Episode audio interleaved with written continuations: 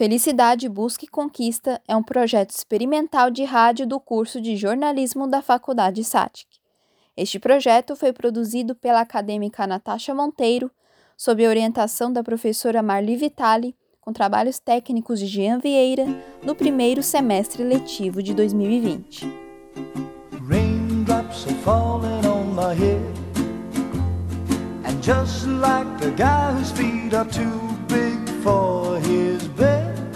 Nothing seems to fit. Those raindrops are falling on my head. They keep falling. Para compreender a felicidade, é preciso recuar no tempo até Aristóteles e analisar o seu prisma, que refletia em viver uma vida através do daimon, o espírito, ou seja, o verdadeiro potencial da natureza humana. Para ele, a felicidade é encontrada se o indivíduo levar uma vida virtuosa, fazendo valer a pena cada segundo. Até os dias de hoje, cientistas sociais, psicólogos e filósofos tentam entender as razões que nos levam a ser efetivamente felizes.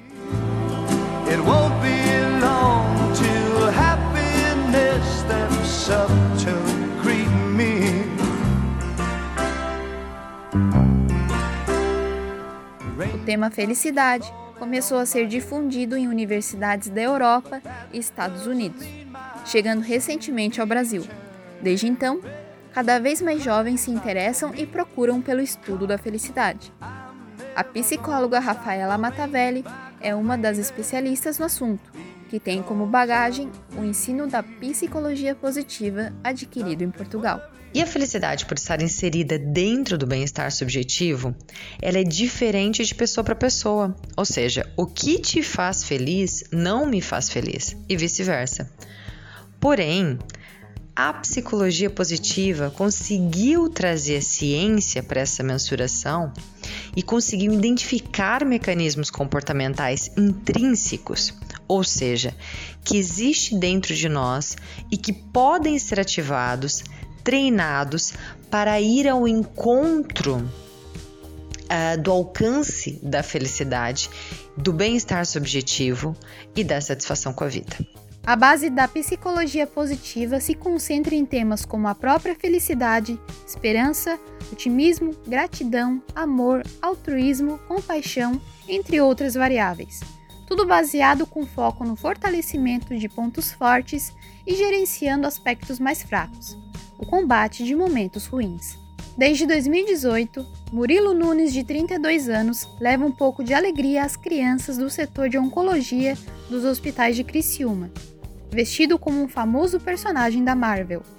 O amigão da vizinhança, o Homem-Aranha Carvoeiro, entende o quanto uma simples visita pode contribuir na luta e vitória dos pequenos contra um forte inimigo, o câncer. Eu fui uma criança muito adoentada quando era mais novo, né? Eu já peguei várias doenças, já peguei meningite bacteriana, já fiquei em coma, e eu sei como é importante uma visita, como é importante a presença de pessoas dentro desse, desse, desse ambiente, muitas vezes elas, elas ficam é, desmotivadas para tomar os medicamentos, não conseguem, estão tristes porque estarem, por estarem no hospitais, porque queriam estar brincando e tudo mais. Para mim é maravilhoso trabalhar com isso porque eu amo criança, né?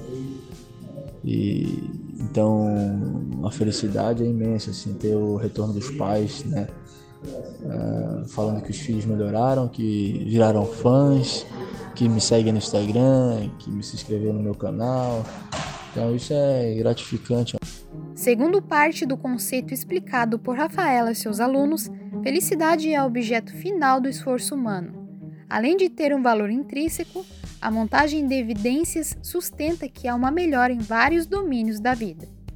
Pessoas mais felizes se curam mais rápido, são menos propensas a serem infectadas, são mais resistentes a doenças comuns e desfrutam de uma melhor saúde geral.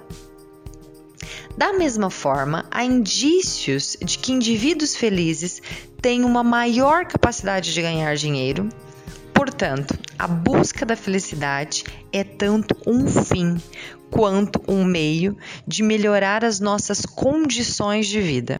A crença, a fé, dão esperanças em dias melhores O caminho de Santiago de Compostela, na Espanha, é considerado por muitos uma experiência única de autoconhecimento, uma forma de caminhar ao encontro da vida e do seu propósito. São 819 quilômetros de caminhada partindo da cidade de Saint-Jean-Pierre-de-Port, na França, até a cidade de Compostela. Na internet, há inúmeros relatos de pessoas que mudaram completamente de rumo após percorrer o caminho, como explica o jornalista e psicólogo Manuel Mendes.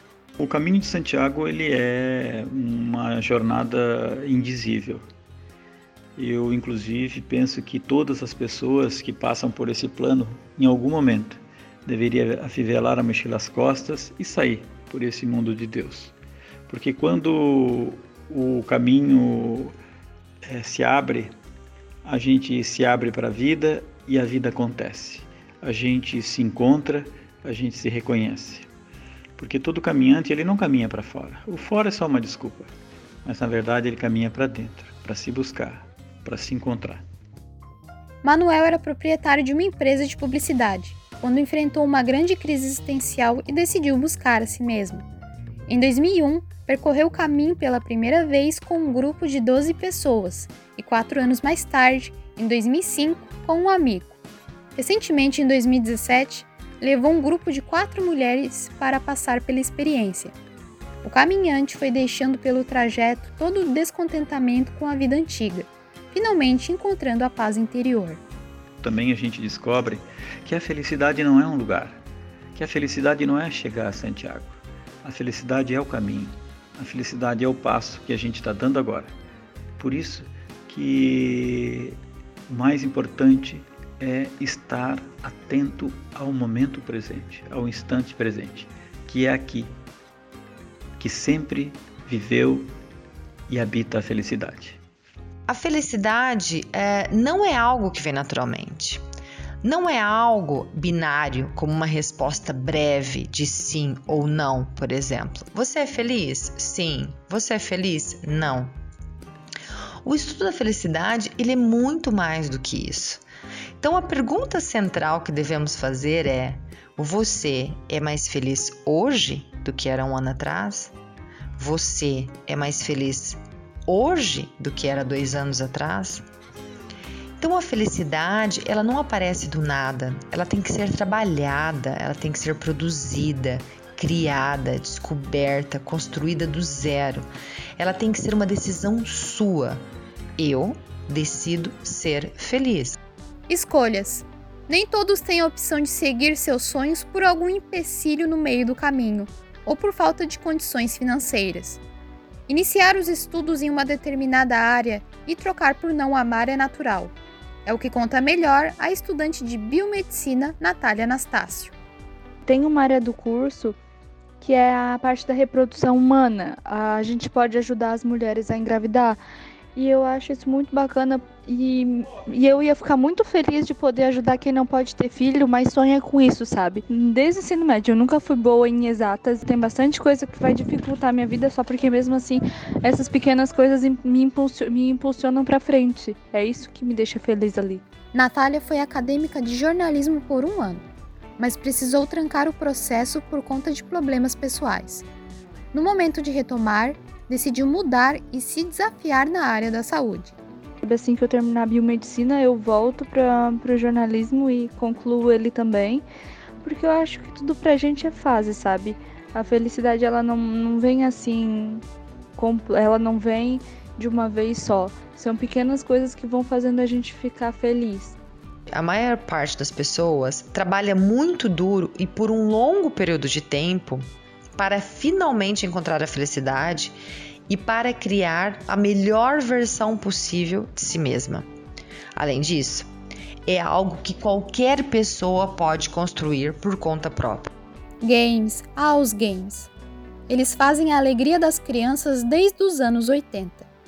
No início da década, a chamada diversão eletrônica saiu dos fliperamas e, junto com um videocassete de quatro cabeças, Discmans e TVs a cores em massa, invadiu as residências brasileiras.